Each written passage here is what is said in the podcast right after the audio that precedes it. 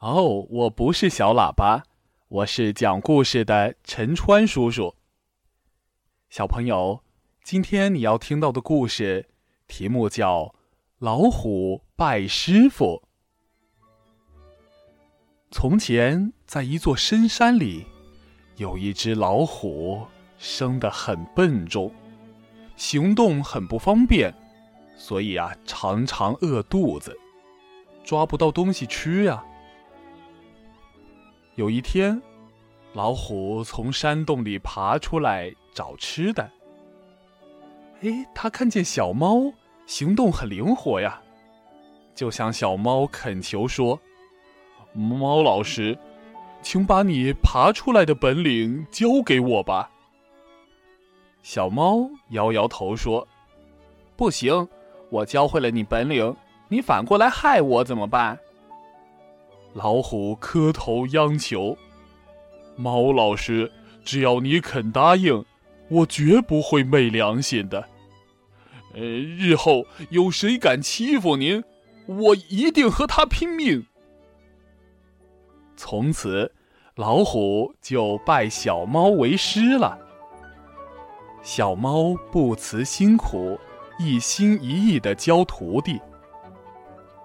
不久，老虎感觉到，呀，把小猫的本领一一都学到手了，这心里甭提多得意了。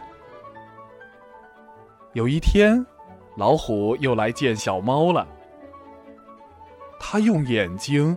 死死的盯着小猫那圆滚滚的腰身，馋得直流口水。